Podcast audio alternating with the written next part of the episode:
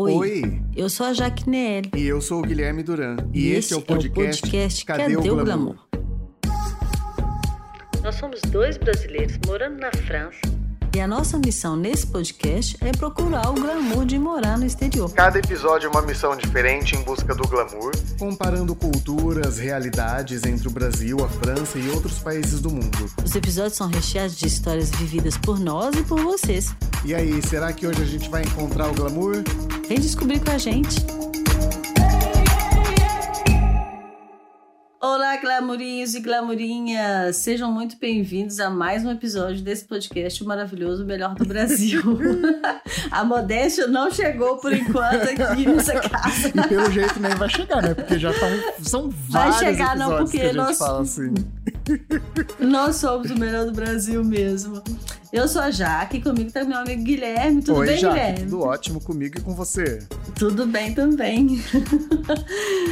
Ah, vamos já falar nossas redes, antes que a gente esquece, né? Porque Ai, todo ótimo. episódio a gente tá meio perdido, né? Ótimo, ótimo. Se você deseja contactar esse podcast maravilhoso, Cadê o Glamour? Você tem dois meios. Seja pelo e-mail, cadê o glamour podcast, arroba gmail.com ou pelo Instagram, que é o arroba cadê o glamour pod, que é onde a gente tá disponível para falar com vocês, ouvir suas histórias, ouvir os perrengues, Aham. ouvir também as devolutivas dos, dos episódios que a gente publica. Aham. Ouvir os conselhos de, suge- de sugestões de assuntos que vocês podem dar pra Isso. gente.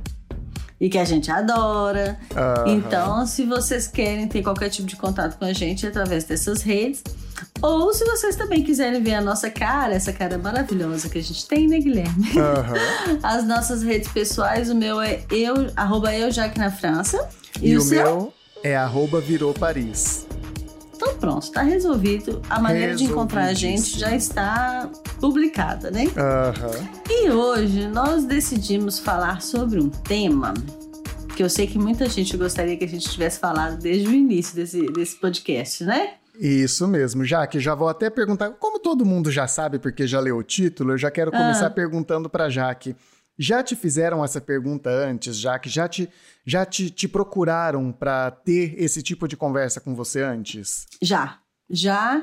E, e eu vou te falar que não, não são pessoas conhecidas, não. Às vezes as pessoas caem no meu, no meu Instagram e aí me mandam um direct, me perguntam, me perguntam, sobretudo, é, famílias com crianças. Ah, Normalmente é? são as mães, né? Normalmente são as mães que estão lá desesperadas, preocupadas, Aham. inquietas. E aí elas procuram na rede, encontram as pessoas que moram aqui na França e perguntam: e aí, como que é? Como que eu faço?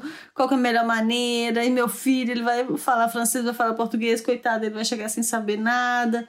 Enfim, Aham. todas as dúvidas que são normais quando a gente pensa em mudar de país, né? Sim, sim.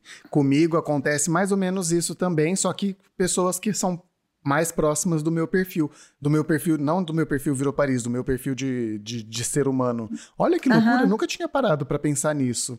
Mas é verdade, são pessoas que querem, que se interessam por línguas, que se interessam por culturas de outro país, ou que querem vir pra estudar aqui, ou que querem vir pra morar aqui. Algumas pessoas já me perguntaram até como que arruma um, um marido gringo, como se fosse esse o percurso que eu fiz, sabe? Do tipo, vou procurar um Ai, marido ai. gringo. Não Já me tenho nada perguntaram contra isso quem também, mas na assim, brincadeira. né? Mas não foi o meu percurso. É, né? Então, eu, eu acho também que foi meio que na brincadeira, mas vai que cola, né? É, Então vamos lá, gente. Esse episódio vamos falar o que você tem que fazer para você mudar para França. Exatamente. O que Tutorial é importante definitivo. pensar, o que é importante pensar no momento que você decide, cara, vou para França. E agora? Aham. O que que eu vou Né? fazer? Como eu vou fazer o que eu tenho que fazer? Como que eu vou descobrir o que eu tenho que fazer? A gente já falou como a gente veio parar na França, né? Eu, só para relembrar, eu vim porque eu sou casada com um francês, então ele estava voltando para a França, né, no caso. E, e- ele, a gente resolveu voltar para a França por dois motivos. O primeiro, pelo trabalho, trabalha numa empresa francesa também. Ele trabalhava no Brasil já numa empresa francesa, então ele voltou para cá nessa mesma empresa. E o segundo motivo foi para ficar mais próximo da família dele. Aham. né? Então, e nesse momento que a gente decidiu de voltar para a França, eu não tive ninguém para me falar, olha, pensa nisso. Pensa Aham. nesse plano, pensa nesse plano B, sabe? É. Isso é uma coisa importante para você olhar antes de sair do Brasil. Eu não tive ninguém para me falar isso. Aham. É, E eu vou te falar que dá para quebrar bem a falta, né? cara, viu? faz muita Uhum. falta. É. Faz falta. Então, no meu caso, eu mudei para a França porque eu vim, na verdade, fazer um, um estágio do doutorado. Eu fiz o doutorado no Brasil e fiz um estágio, uma parte da minha pesquisa aqui na França. E eu fiz através de uma bolsa que chama Bolsa Sanduíche. Que eu acho que hoje o Bolsonaro acabou com essa bolsa ou alguma coisa É assim. bem capaz. É, porque assim, eu soube que várias bolsas foram destruídas do Brasil, né? Mas enfim, quando eu fiz o doutorado, essa bolsa existia e eu vim para cá com esse intuito de passar um ano da minha pesquisa aqui. Acontece que estando aqui a gente se apaixona, né? E aí foi que depois eu me casei e continuei morando aqui. Depois voltei Uhum. para o Brasil com meu marido, depois voltamos para França com meu marido, mas em resumo é isso. Mas nesse período, quando você veio, teve alguém que te deu uma mentoria, tipo, Guilherme, dá uma olhada nisso, pensa naquilo outro, não? Mana, ninguém. E assim, tudo que você tem que fazer, tudo que você tem que aprender, descobrir, pelo menos no meu caso, no perfil de estudante, você encontra tudo isso na internet, mas você encontra informações Espalhado. difusas, é, assim, confusas, informações conflitantes. E assim, é só a experiência mesmo que me trouxe como que é, assim, como que o que, que eu tenho que fazer, qual que é o passo a passo. O- eu só percebi o que ficou faltando eu fazer no Brasil quando eu estava aqui.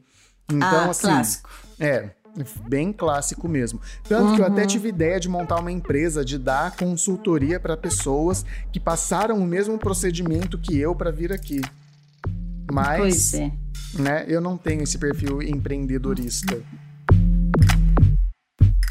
Antes da gente já entrar nessa parte da, da prática mesmo, eu queria que você contasse pra gente como que foi seu processo de visto. Pra, visto de estudante, como que faz para conseguir? O que, que a pessoa precisa ter? Para você conseguir um visto de estudante, a primeira coisa que você precisa é de um vínculo estudantil. Isso é antes de você conseguir o visto. O visto, na verdade, vai ser uma consequência. A embaixada da França só vai dar esse visto para você se você provar que você vai para a França para ser aluno. E aí, Hum. independente de que curso que você vai fazer, de que nível você vai fazer, aí você consegue esse visto de estudante. Então, esse vínculo estudantil, você está tá dizendo que eu preciso ter um vínculo estu- estudantil com alguma instituição já na França. Já na França. Eu já tenho mesmo. que ter sido aceito em uma universidade, numa formação, em alguma coisa aqui. E aí é que tá. Não precisa ser necessariamente numa universidade. Se você já, pres- se você já terminou o ensino médio, fala francês e você quer vir para a universidade, para fazer a universidade aqui, é possível você apresentar a sua candidatura. Se a sua candidatura for aceita, você já pega o seu visto diretamente e vem para cá. Mas lembrando, Hum. gente, que para estudar na França, você precisa falar francês, porque você precisa comprovar que você tem um nível de domínio XYZ da língua. Então, se você ainda não fala francês, essa é a primeira coisa que você tem que fazer, é ir atrás de aprender a bodega dessa língua. Porque sem ela, mano, não rola. É verdade. é. Mas, mas no fundo, mesmo se, se a pessoa vem, que não seja para ser estudante, né? Vem por outro motivo. Se ela não souber fazer, falar nada de francês, é muito delicado. É Porque muito. o francês, o francês, ele, ele é bem fechadinho, né? Para Sim. Para outras línguas e tudo. Ele pode ser muito gentil com você. Se você se adressa a ele em francês. As Aham. primeiras vezes que eu vim para a França, eu usava uma astúcia, né? Ah. Que eu não falava francês, lógico. E sempre que eu precisava perguntar qualquer coisa, eu já chegava para a pessoa falando assim: Bom dia, me desculpa, né? Porque se você não pedir Aham. desculpa já no início da frase, é mal educado. Me desculpa, eu não falo francês. Já jogava essa, né? Em francês Aham. eu falava que não falava francês. Eu não falo francês, você pode me ajudar, por favor, né? E aí jogava a pergunta. Mas assim, o problema é que quando a pessoa respondia, como eu não falava francês, Aí não nem por que que a fazia a resposta, pergunta, né? porque eu não entendia nada da resposta, sabe? Enfim, mas a cada vez que eu usava que eu usava a minha técnica de abordar um estranho dessa forma, sempre tive um sorriso, sempre tive uma boa vontade, pelo menos, Aham. né? Sim. E Diferente de quando o turista vem pra cá e já aborda o francês e inglês, aí, meu irmão, Aí a coisa muda de conversa. Você tem que ter muita sorte para cair numa pessoa que vai que vai ser gentil com você, né?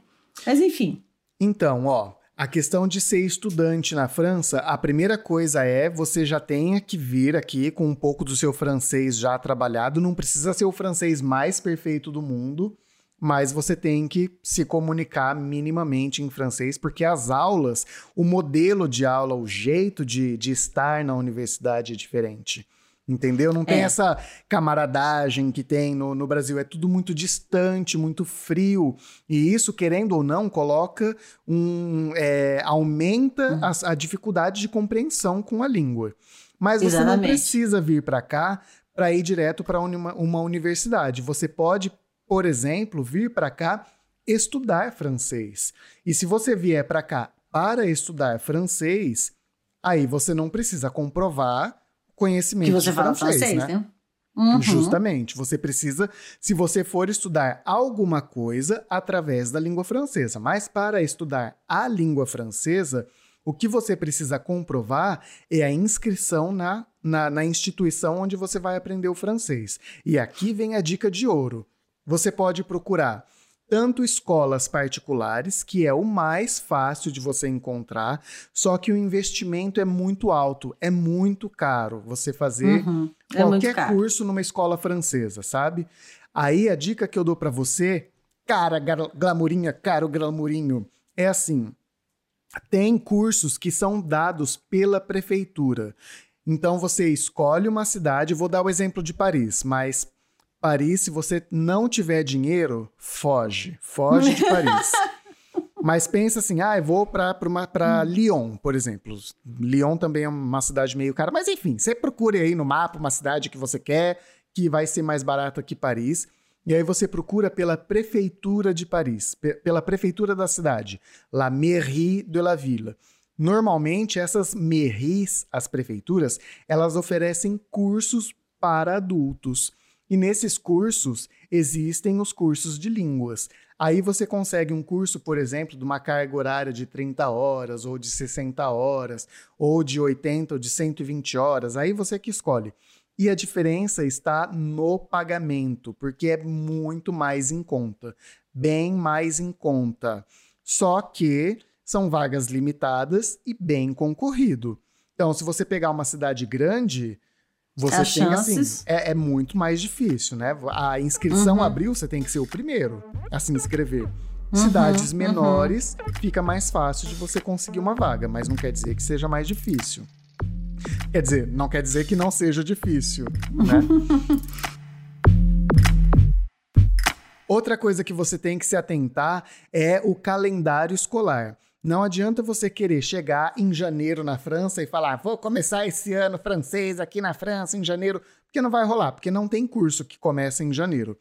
Tem nas, nos- nas escolas particulares. Nas particulares, é. curso de prefeitura, curso de universidade, que a universidade dá para a comunidade, Uhum. esses cursos eles estão de acordo com o calendário estudantil.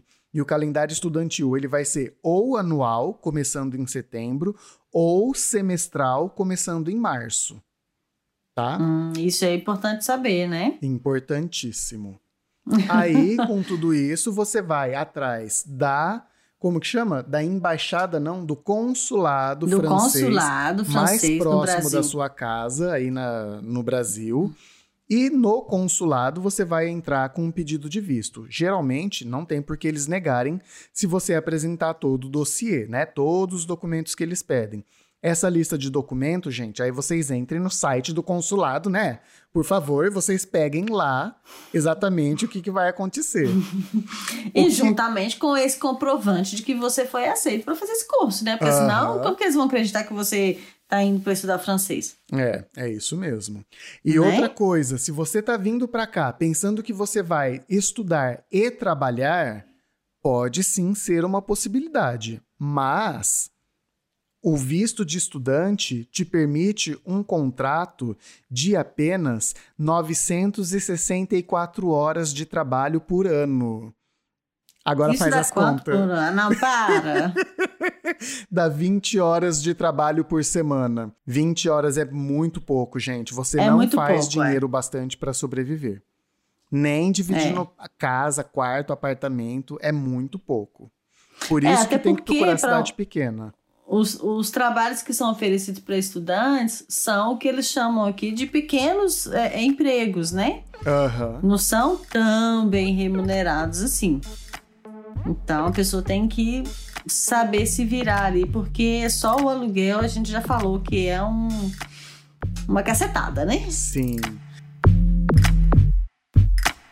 Ó, só para terminar essa parte de estudante, isso daí que eu falei foi se você quiser fazer um curso de línguas. Mas se você quiser vir para a França para fazer faculdade, seja graduação, mestrado, doutorado, existe como você fazer tudo isso diretamente na França, sem precisar passar por burocracias no Brasil. Para isso, gente, como é muito complexo e muito complicado, eu não vou dar aqui o beabá para cada um, porque mesmo porque tudo muda de acordo com a universidade Uhum, que você escolhe, uhum. o curso que você escolhe. Mas tem um site que se chama Campus France. Olha que pronúncia. Nossa, os franceses que não me ouçam falando Campus France, que é Campus France. Campus France Que eles dão todo o caminho, né? todo o caminho, gente. O site ele está em francês porque ele é um site francês, mas se você procurar certinho no botão, perto do botão de pedir conexão, tem um lugar com uma bandeirinha escrito FR. Você clica ali, não, aí tem é o FR que é de francês, que é para as línguas, e do lado tem um planetinha que tá aí você clica nesse planetinha e vai dar uma lista de vários países do mundo para o site na língua daquele país. E tem o site do Brasil. Então você clica lá no Campus France, você vai encontrar o site do Brasil e no site do Brasil, fio, faz a festa. Aí você vai encontrar todas as informações que você precisa, inclusive de como estudar na França, como morar na França e como conseguir dinheiro para se manter na França. Então, Isso é o mais importante, né? não fica aí comendo bronha, não. Sejamos honestos. Aham. Agora, além do visto de estudante, que teoricamente é relativamente fácil, existe também uma outra alternativa que seria o visto de au pair, que aí ele está destinado a jovens também, acho que se não é uma grande besteira que eu for falar, é até 30 anos na França. Você tem que ter abaixo de 30 anos para ser au pair. Mas eu prefiro que a gente deixe esse assunto em stand-by e trazer alguém aqui que já foi ao pé na França para falar mais sobre isso. Pode ser, Aham. Guilherme? Pode, pode ser sim. Inclusive, Glamourinha, Glamourinho, se vocês conhecem alguém pra indicar pra gente, este momento chegou.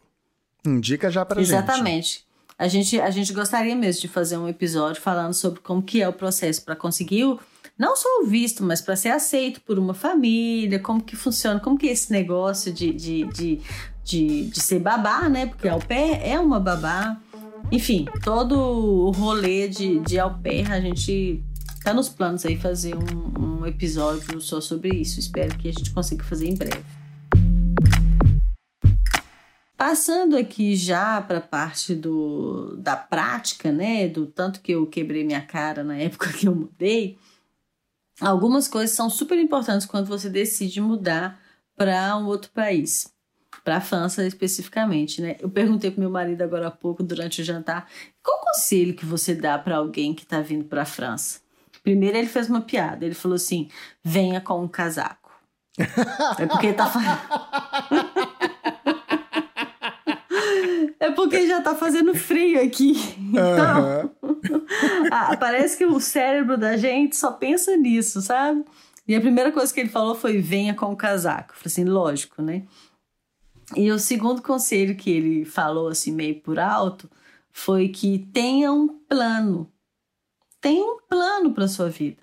Não importa se você está vindo como esposa de alguém que vai vir para trabalhar, ou se é você que está vindo para trabalhar, sabe? Não importa a razão que está te fazendo vir para cá, mas tenha um plano.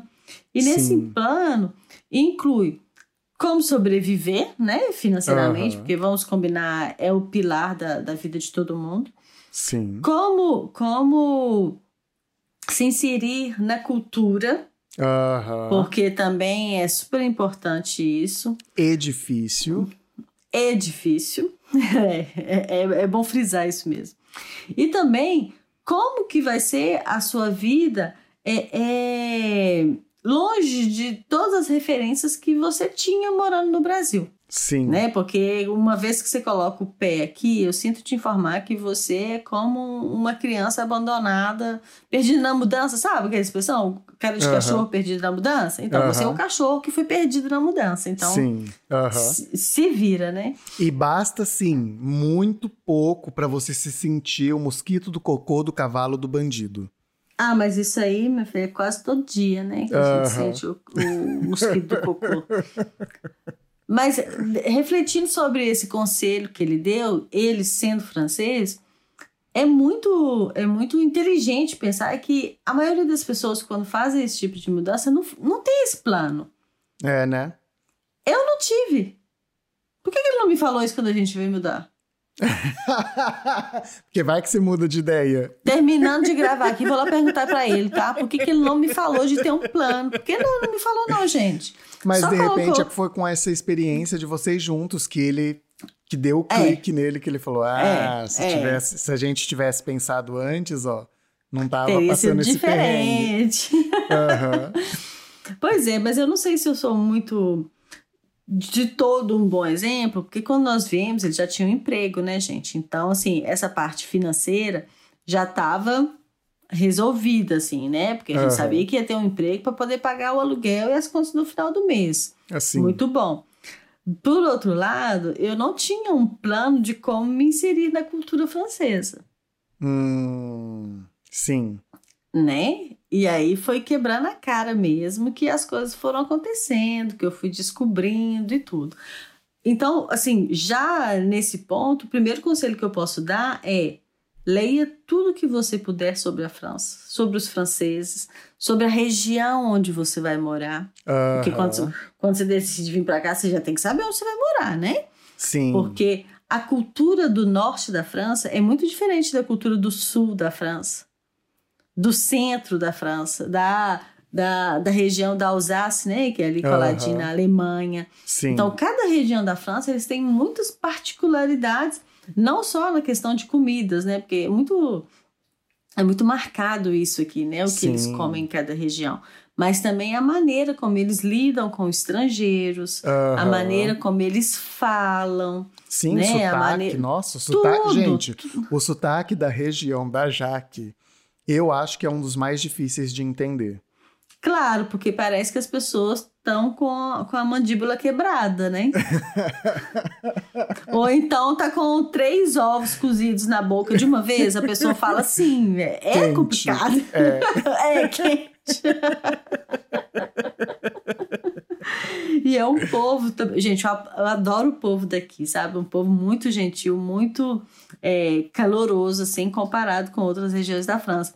Mas eles falam gritando, que minha nossa senhora! Eu já sou uma pessoa que fala alto, assim, de natureza. Uhum. E convivendo com pessoas que falam dessa maneira, gente, é, é complicado, viu? Porque eu ah, falo eu cada vez mais alto. Eles falam gritando e de um jeito assim.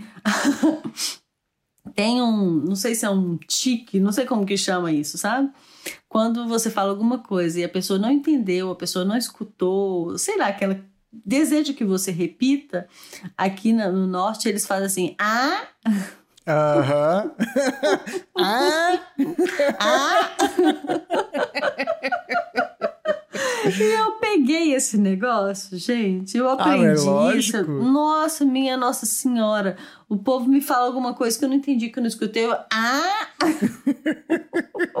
Enquanto isso, nas aulas de francês, você vai aprender que isso, se, na verdade, você deve falar pardon. Ué, pardon? Aham. Mas no Excusez-moi. norte da França é. Ah!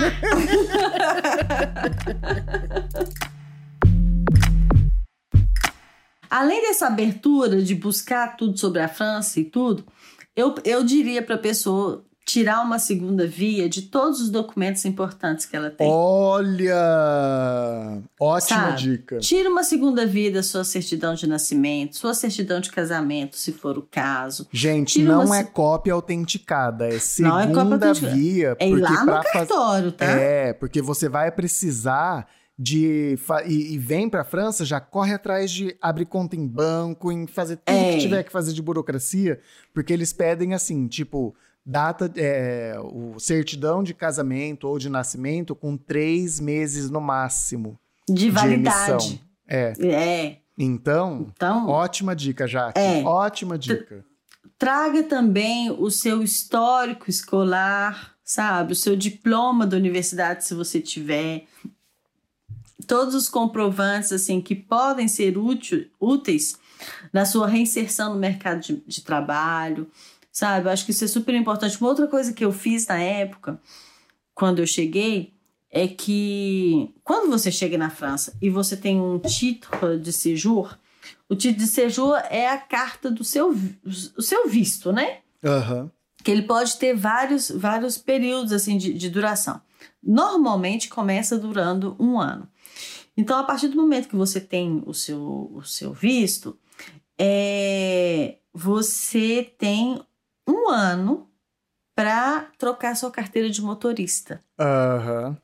E se você não fizer isso nesse prazo de um ano, você tem que fazer todo o processo de novo para tirar sua carteira de motorista. Isso quer dizer que você tem que fazer autoescola de novo, você tem que Aham. pagar de novo. E aqui custa tão caro quanto no Brasil, tá, gente? Sim, é. Então é um negócio assim: chegou na França, você recebeu o seu título de séjour, a primeira coisa a fazer é trocar sua carteira de motorista. Se você tiver uma, lógico. Sim. E para isso, quando você faz esse processo, além deles pedirem documento até do seu tataravó, eles vão confiscar a sua carteira brasileira, Sim. né? E para te dar uma carteira francesa. Então, nesse, nessa primeira período que eu passei aqui na França, vamos dizer assim, antes de chegar aqui, eu pedi uma segunda via da minha carteira no Brasil. Aham. Então eu tinha dois exemplares da minha carteira de motorista. Uma eu guardei para mim, outra eu entreguei para a administração francesa, Sim. né? É claro que chegou um momento que a minha carteira de motorista do Brasil venceu. Sim. Mas enquanto isso, pelo menos da, da data que eu pedi a segunda via, ela ainda durou alguns bons anos, né? Aham. Eu acho que pode ser válido fazer isso. Mas, Jaque, você tá achando que eu vou mudar pra França e que eu vou dirigir? Eu não vou ter carro. Como que eu vou dirigir? Pra que, que eu vou precisar de uma carteira de motorista na França? Olha só, se você morar em Paris, no centro de Paris, realmente você não vai precisar de ter um carro, não. Sabe? Você pode se deslocar de metrô, de trem, de ônibus, de quatro. Mas se você for morar na roça, como eu, sinto te informar, caro amigo, você vai precisar de um carro sim.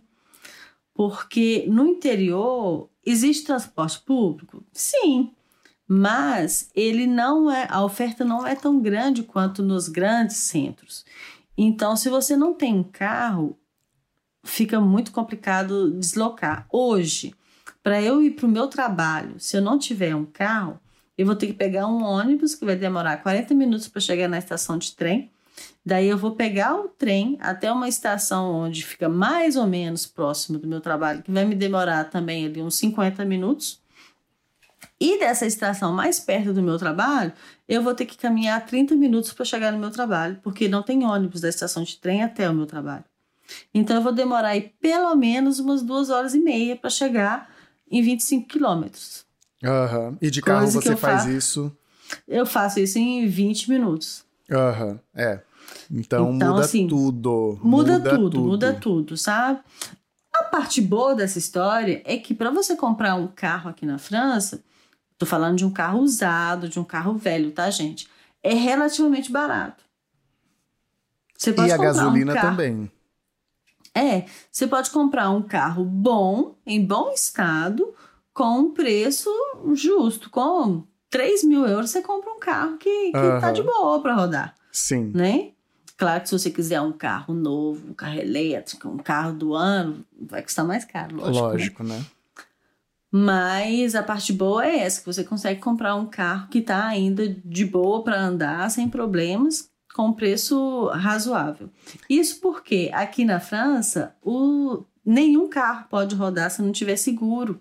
Aham. E, e eles fazem também controles técnicos do- dos carros de a cada dois anos, eu acho, se não me engano, Sim. sabe? E seu carro tem que passar por um controle técnico para ver se está tudo ok para ele poder rodar. Então é bem tranquilo comprar um carro usado, um carro velhinho, sabendo Aham. que ele tá bom para rodar. Sim, é mais fácil. Mas tem que Uhum. prestar atenção mesmo assim. Só que, Não, de claro, maneira geral, claro. é, é mais difícil. Você é, é menos chance de você cair no golpe, sabe? É, é menos chance de cair no golpe, porque no Brasil é certo que você vai cair no golpe. né? A gente sempre fica com essa sensação. E outra É. coisa, se você vai trabalhar no e você não mora na região de Paris, se você vai trabalhar, é muito provável que a carteira de trabalho seja um diferencial no seu currículo, tá? Porque o- a empresa pode ter um carro e você pode precisar se deslocar pela empresa, em nome da empresa. E sem Você uma tá falando carteira da carteira de da- motorista, da, né? Da carteira de motorista. Eu falei carteira de trabalho? É, Ai, meu Deus. tá maluco? Entenderam, né? Se você não tiver a carteira de motorista, é um ponto já a menos no seu currículo. Porque aí, se a É, é empresa verdade. precisar que você se desloque com o carro da empresa, né? Né? Aí já dançou. Outra pessoa vai, vai passar na sua frente, porque Aham, aqui carteira de motorista é igual carteira de identidade. sim. Não é uma coisa que no Brasil você só pensa em tirar carteira quando você pensa em comprar um carro. Aqui não. Fez 18 anos, carteira de motorista, sabe? Sim. O que é muito importante também, né? Vamos combinar. É. Agora, outra coisa, já entrando aí na sua frente, que eu sei que você queria falar uma coisa, só para finalizar aqui minha listinha que, que eu tinha preparado mentalmente. Eu ia perguntar qual talvez- que era a próxima coisa. Ah, tá. É talvez o conselho mais é, ge- generalista, mais abrangente, que não quer dizer muita coisa, mas que quer dizer muito, é venha com a cabeça aberta, Aham. Sim. sabe? Com a cabeça aberta, com o espírito aberto, de, de, de ver as coisas, de aceitar, porque afinal de contas a gente vai estar, você vai estar num país que não é o seu, sabe? E às Sim. vezes a gente tem que aceitar as coisas como elas são para Aham. depois questionar, né? Então vem com a cabeça aberta, com o coração aberto e Com e- humildade. com humildade. com humildade. Pra querer Exatamente. aprender as coisas, sabe? Pra aceitar ser corrigido, pra Uhum. aceitar que você errou. E errar, gente, é humano.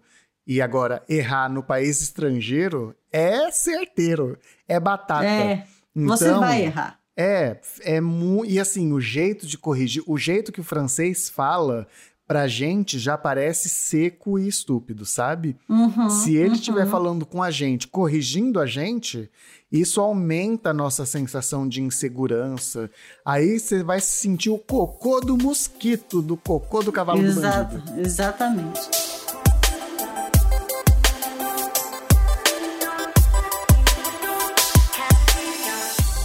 Então, minha gente, olha só que episódio cheio de coisa interessante que a gente fez pra vocês, hein? Já que se eu tivesse um episódio desse pra eu ter ouvido antes de vir pra Nossa! França, Nossa, nem me Mano, fala. Esse episódio aqui, mais o, o, o, o que nós publicamos semana passada sobre a, Do sistema a de saúde. Oh, só comprar passagem pode vir, cara. Aham. Não é só comprar Não é? passagem. É uma super mão É. na roda. Muito, muito mão na roda. É. Mas agora nós vamos encerrar esse assunto e nós vamos para a segunda parte do podcast, que é aquele momentinho gostoso que a gente ouve histórias dos nossos glamurinhos e das nossas glamurinhas.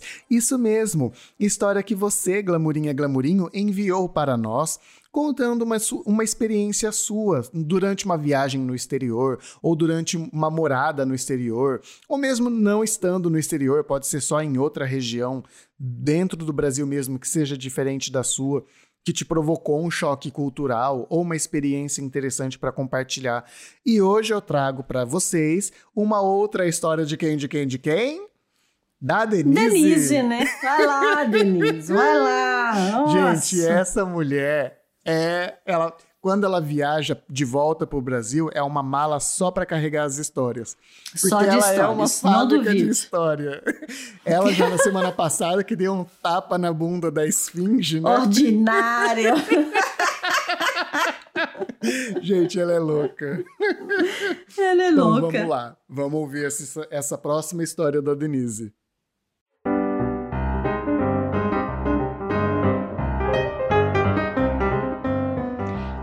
Guilherme, boa noite, tudo bem? Hoje eu ouvindo o podcast, né?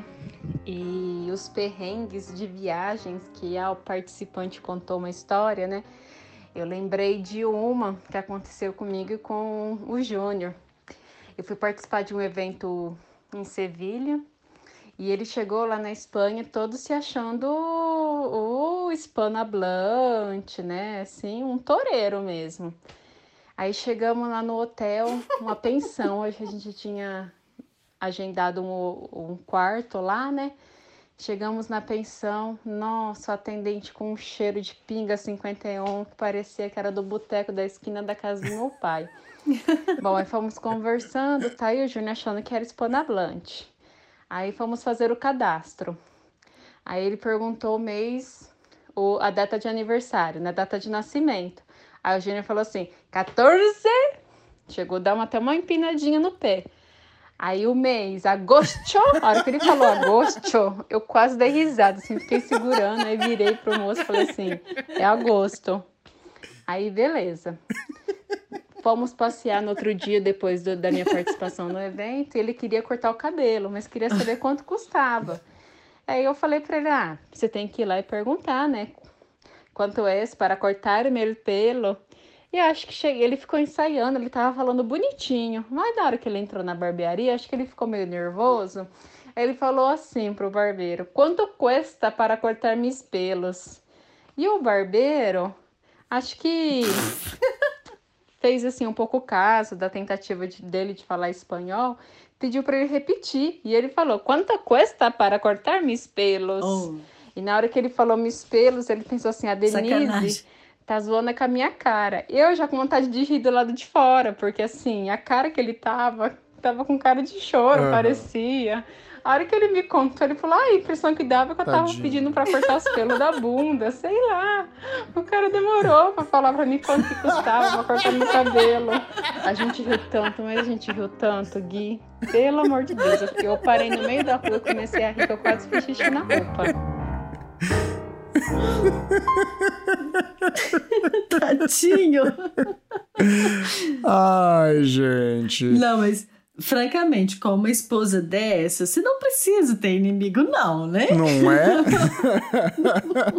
Tadinho. Mas é que é muito. É, ah. Às vezes a gente, a gente acredita né, na, similar, na similaridade entre o português e o espanhol. E a gente senta bonito, bonito, bonito. E ele não desconfiou do Cuesta, né? Ele desconfiou dos ah. pelos, na dos verdade. Dos pelos. Uma vez eu tava viajando com o Pascal, a gente tava no Nordeste, tava lá em é, Jericoacoara. E hum. aí tava com um espanhol que a gente conheceu lá. E a gente foi numa loja que era uma loja de souvenirs, loja de coisas de praia e souvenirs, sabe essas lojas que é tudo misturado. E do lado tinha um quiosque, um, uma mesa, vamos dizer, não um quiosque, uma mesa de pessoas que vendiam um passeio com aqueles 4x4, tipo bug, uhum, passeio de bug uhum, nas dunas. Quad. Quadriciclo, isso. Uhum. Aí o espanhol, que é falando, é português e espanhol, é tudo muito parecido, a gente consegue entender e tudo mais. E ele estava procurando um cabeleireiro. E aí ele perguntou para a mulher, né, onde, on, onde está ele peluqueiro? Peluqueiro? É, peluqueiro é, é o nome da, de cabeleireiro. Aí a mulher falou: Oi, o quê? Não entendi. Aí ele, peluqueiro, peluqueiro, e colocou a mão na cabeça. E ele era careca, né? Assim, queria cortar para deixar tudo careca igual. Aí ele, peluqueiro, peluqueiro, colocando a mão na cabeça. Aí ela falou assim: Ai, a gente não tem isso aqui não, a gente só tem chapéu. Achando que ele tava pedindo uma peruca. Uma peruca? Mano.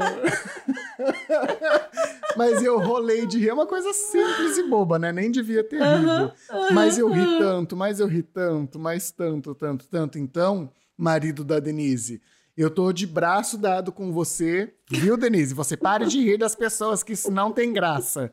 Eu ri Tem também. toda a minha simpatia. Ai, gente. Engraçado que, que quando. Não sei, não sei se você já teve uma situação assim, mas quando. Depois que a gente tá aqui na França, que a gente tá falando francês o tempo todo, outro idioma fica um negócio assim, quase impossível, né? Pelo menos para Aham. mim é quase impossível. Nós fomos nas Ilhas Canárias, que faz parte da Espanha, né? Tem uns dois anos isso. E aí, no hotel que nós ficamos, os garçons eram muito simpáticos, mas todos espanhóis, né? Eu falava espanhol e tudo. E eu, Guilherme, o máximo que conseguia sair da minha boca, do meu portunhol, era muitas gracias, buenos dias. eu tentava, assim, sabe? Eu até conseguia falar que eu era brasileira, aí eles tentavam falar um pouco mais devagar para ver se eu entendia. Eu Aham. entendia. E quem disse pra você que eu conseguia fazer nem o portunhol? nem o portunhol, porque eu começava a frase assim, vou, vou falar meu portunhol, né? Aham. Eu começava a frase no portunhol e já terminava ela em francês. Era um inferno. É muito difícil.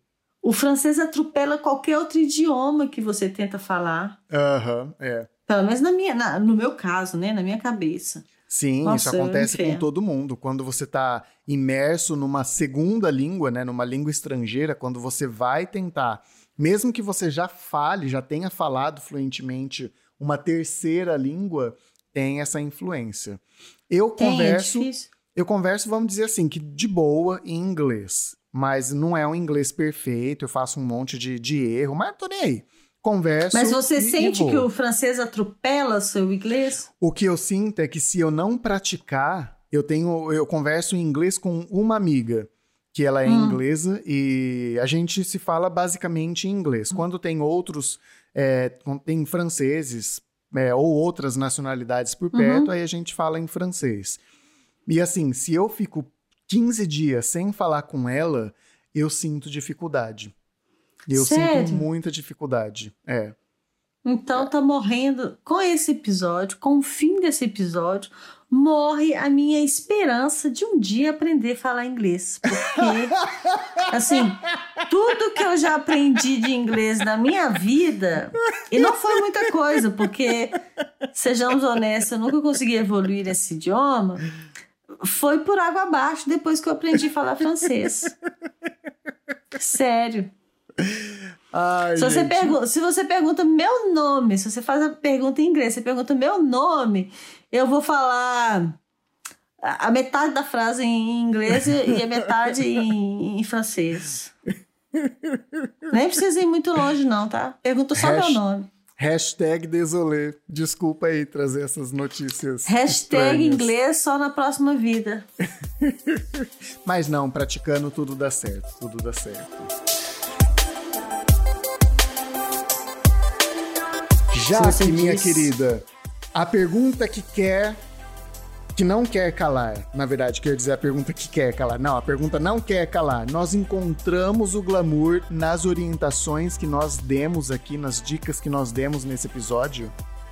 Sim, todo o glamour do mundo, porque eu gostaria muito de ter ouvido um podcast cheio de informações, cheio de coisas, cheio de dicas como este antes de vir para a França. Então, esse episódio eu fiz pensando na Jaque do passado. Uhum. Jaque do passado, receba esse episódio, minha filha. Tá? Uhum. Receba um abraço. E se você Sim. tiver ainda dúvidas, manda pra gente que a gente faz outro episódio a respondendo. A gente faz outro episódio. É. Porque você só vai saber o valor desse glamour quando você estiver aqui. Exato. Então, então Jaque do gente. passado, se tiver coisas que ficou para trás, pode mandar seu e-mail que a gente vai responder, tá bom? e toma aqui meu abraço.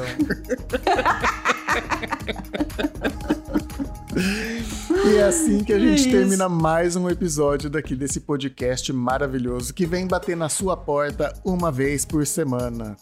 Muito obrigado pela sua presença, Jaque. Ah, obrigada a você.